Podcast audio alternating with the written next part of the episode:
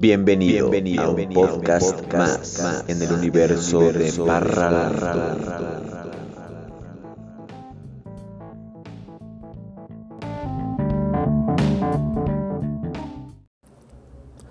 Warren Farrell y el mito del poder masculino. Este autor es prácticamente una institución en sí mismo para el movimiento de hombres.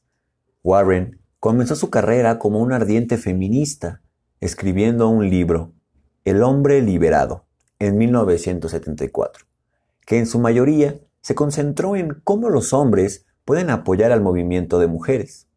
Él es el único hombre que ha sido elegido tres veces para la Junta de la Organización Nacional para las Mujeres en la ciudad de Nueva York. Warren posteriormente se sometió a una transformación de puntos de vista y escribió dos libros más. El primero titulado ¿Por qué los hombres son como son? publicado en el año 86, y el más radical, El mito del poder masculino, publicado en el año 93 habiendo sido ambos de gran valor para los hombres y el movimiento de los hombres. El New York Post denominó a ¿Por qué los hombres son como son? el libro más importante que se ha escrito sobre el amor, el sexo y la intimidad. Warren ha sido miembro de las juntas directivas de la Organización Nacional para el Cambio de los Hombres Profeministas y del Congreso Nacional de Padres e Hijos. Warren está terminando su cuarto libro, Los siete mitos más grandes sobre los hombres, publicado en el año 97. Esta entrevista que estás a punto de escuchar está llevada a cabo por un abogado de 36 años llamado Steven Svoboda, lo cual su labor consiste en ayudar en el aspecto legal, en los derechos humanos a los hombres, formando una coalición nacional de hombres libres en el norte de California. A continuación, la entrevista de Steven hacia el autor Warren Farrell. Como antiguo ardiente feminista, ¿cuál es su visión actualmente del feminismo? Verá, soy un defensor de 100% de las posiciones del feminismo que están empoderando a las mujeres, pero también soy un oponente al 100% de las posiciones que hacen de la victimización un arte. Cuando veo estadísticas en las que los hombres ganan un dólar por cada 59 centavos que ganan las mujeres, pienso que las estadísticas son solo datos totalmente falsos y extremadamente engañosos. O también esos datos que dicen que los hombres les pegan más a las mujeres que las mujeres a los hombres. Entonces, yo les explico a las feministas por qué no dicen la verdad, pero ellas ni siquiera pueden escuchar. Esto me recuerda a una cita de Mark Twain que solía decir, La miseria ama la compañía, pero odia la competencia. Esto define al movimiento feminista. Les encanta la compañía de personas que se identifican con sus víctimas, pero se olvidan de mencionar, por ejemplo, las 15 principales causas de muerte de los hombres, o que combatir el cáncer de próstata es un proyecto financiado con siete veces menos dinero que el combate al cáncer de mama para el mismo nivel de muertes. Simplemente con esto, las feministas pierden los estribos.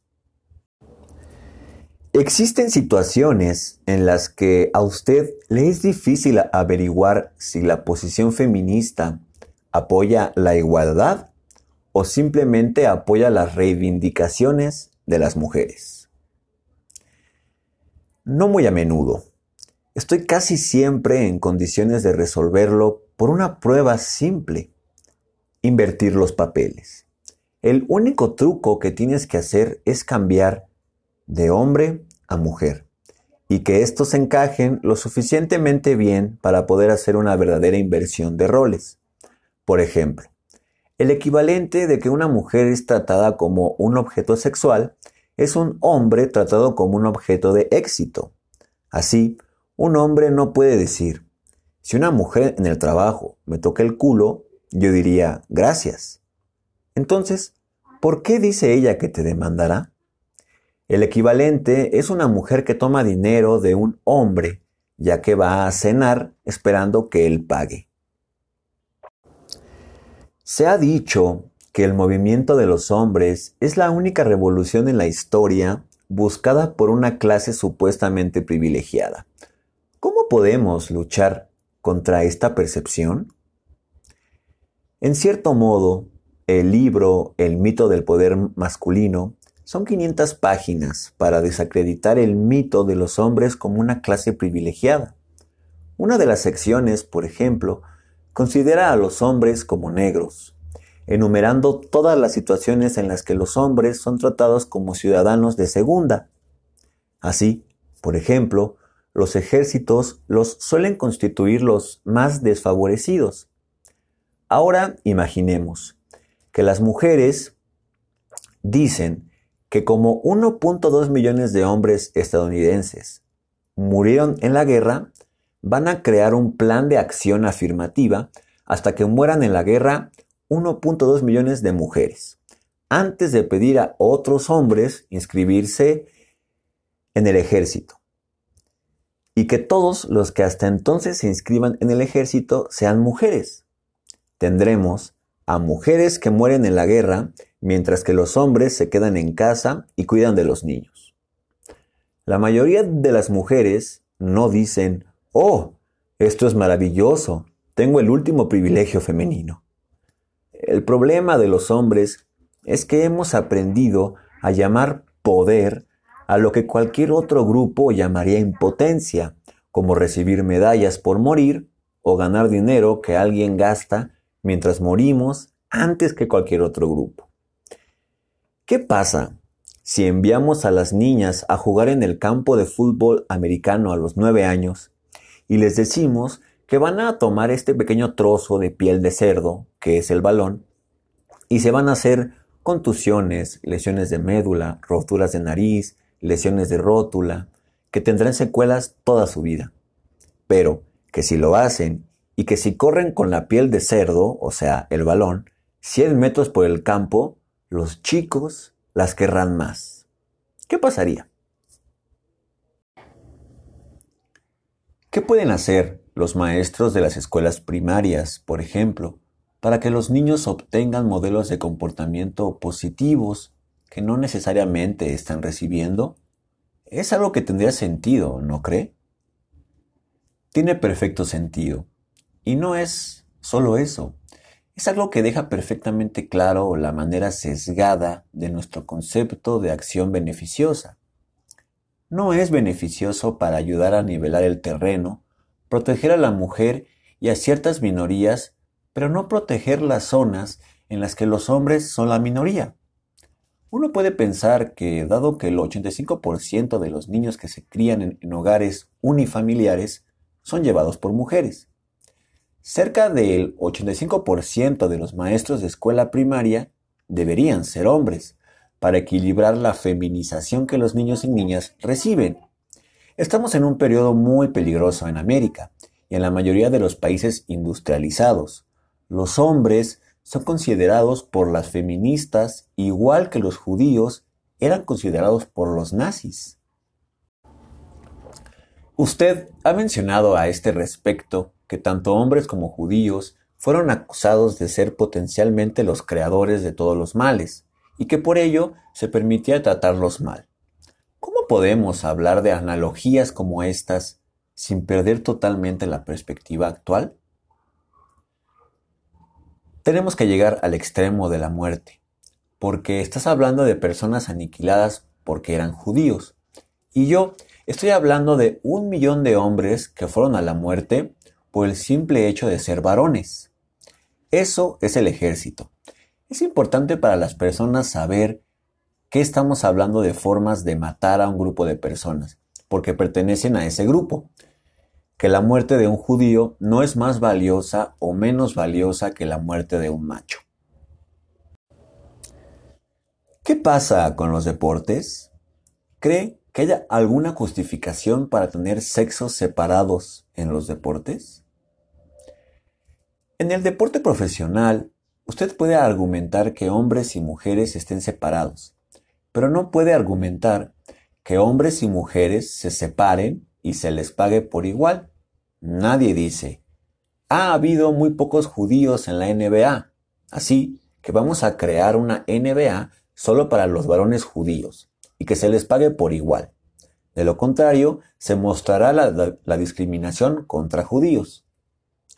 Nadie diría eso de los blancos en la NBA, porque los blancos y los judíos son suficientemente justos para decir, hey, espera un minuto, lo que cuenta es la cualificación. Las feministas han confundido la oportunidad con el resultado. Cien veces más importante que lo que ocurre a nivel profesional es lo que sucede en nuestro sistema escolar con los deportes.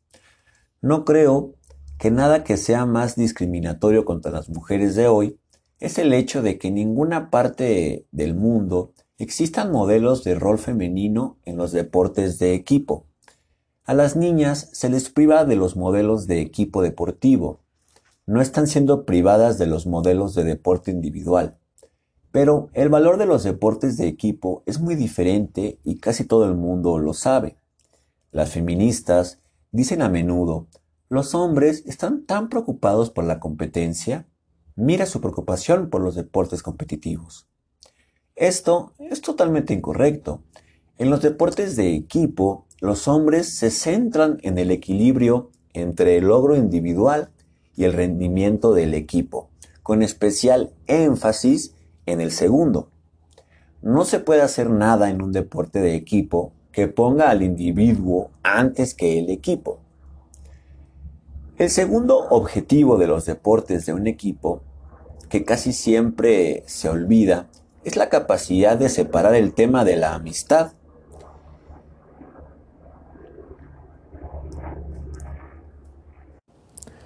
Los hombres son a menudo mucho menos vengativos que las mujeres porque son rechazados constantemente todos los días.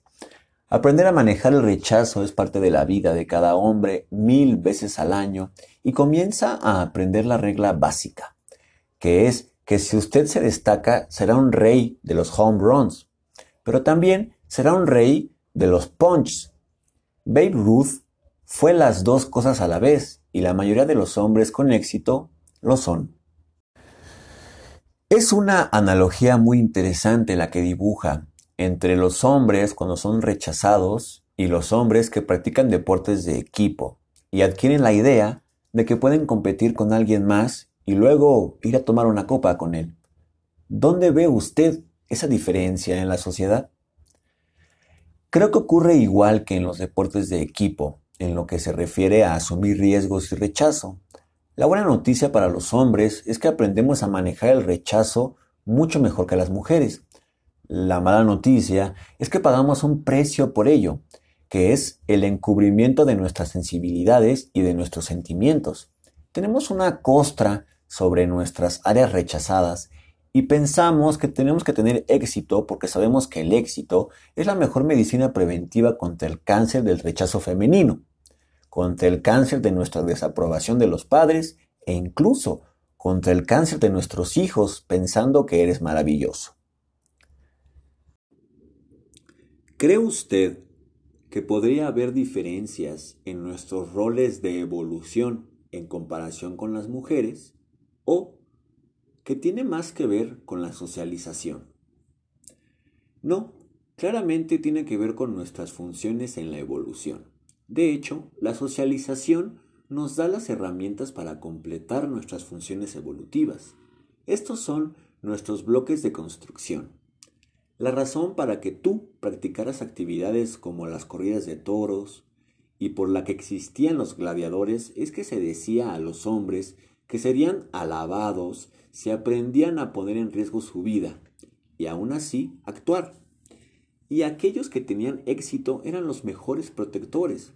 Así que lo que se tenía que conseguir era que los hombres lo llamasen tener poder, aunque sufrieran una conmoción cerebral o una lesión en la médula espinal. Así se, se socializarían para ser desechables. Y la razón de que el subtítulo de este libro, El mito del poder masculino, sea, es porque los hombres son el sexo desechable. Es porque eh, en todo este libro es una, es una refutación a la creencia de que los hombres tienen el privilegio. En lugar de privilegio es una recompensa por el sacrificio, una recompensa por ser desechable. Si estaban dispuestos a sacrificarse, eran unos héroes. La palabra griega eh, para el héroe era serou, de donde obtenemos nuestra palabra siervo, esclavo y protector. Todo etimológicamente viene de la palabra héroe. Esto resume en una palabra toda la historia de la masculinidad. Si bien se ha dicho que los hombres oprimen a las mujeres, pero los hombres son oprimidos por la sociedad, yo personalmente estoy convencido eh, de que no hay ninguna diferencia. ¿Qué te parece? Los hombres no oprimen a las mujeres más que las mujeres oprimen a los hombres. El concepto de hombre dominante y mujer oprimida es ridículo. Es un invento del movimiento feminista. Lo cierto es que ambos sexos tienen funciones que pueden ser considerados legítimamente opresivas, pero esos papeles no son los papeles diseñados por hombres o mujeres, fueron diseñados por necesidad biológica y de supervivencia. La supervivencia fue el opresor, y para sobrevivir no enseñaron a la gente a centrarse en los derechos, se les enseñó a centrarse en las responsabilidades, a centrarse en las obligaciones. Por eso, nuestros abuelos, al escuchar este debate, se disgustarían con nosotros. Usted tiene una nación de víctimas en lugar de una nación de empresarios, porque está centrado en competir para ser una mejor víctima. La biología de la mujer en un mundo centrado en la supervivencia fue la crianza de los hijos, y eso dejó la función social de los hombres para conseguir el dinero para apoyar a la función biológica de la mujer. Y no ha sido hasta que las sociedades industrializadas han tenido suficientes ingresos para ayudar al paso de la sociedad de lo que yo llamo la etapa 1, que está centrada en la supervivencia. Ahora, la etapa 2, que se centra en el equilibrio entre la supervivencia y la autorrealización, cuando se pudo producir personas capaces de centrarse en los derechos y oportunidades que tenían, pero los hombres no lo tenían todo planeado, ni tienen un sistema de normas destinados a oprimir a las mujeres. Se podría argumentar que las mujeres enseñaron a los hombres a desempeñar el papel de chofer en la vida, que las mujeres se sentaron en el asiento trasero como madres y nos dijeron que nos colocáramos en el asiento delantero con uniformes para conducir. Y descubrimos la mejor manera de llegar al destino sin preguntar direcciones, y que la mujer solo nos despedía si no lo hacíamos bien y nos mantenía en el empleo si lo hacíamos bien. Se podría argumentar que las mujeres hicieron a los hombres adictos a su sexualidad y que entonces retiraron el sexo hasta que se les proporcionásemos una fuente de ingresos. Se podría argumentar también que las mujeres encontraron una forma de lavado de cerebro a los muchachos para ganar dinero, que las mujeres gastan para tener mejores casas mientras nosotros vivimos en las minas y las obras de construcción y nos suicidamos. Usted podría decir eso, pero sería una masculinización incorrecta basada en la demonización de la función de la mujer. La verdad es que ninguno de los sexos tenían el poder, ambos sexos tenían papeles. En lugar de criar a los niños, el papel de los hombres era ganar dinero. Cuando usted tiene un papel, tiene una obligación, no tienes poder. El poder es la capacidad de controlar tu propia vida.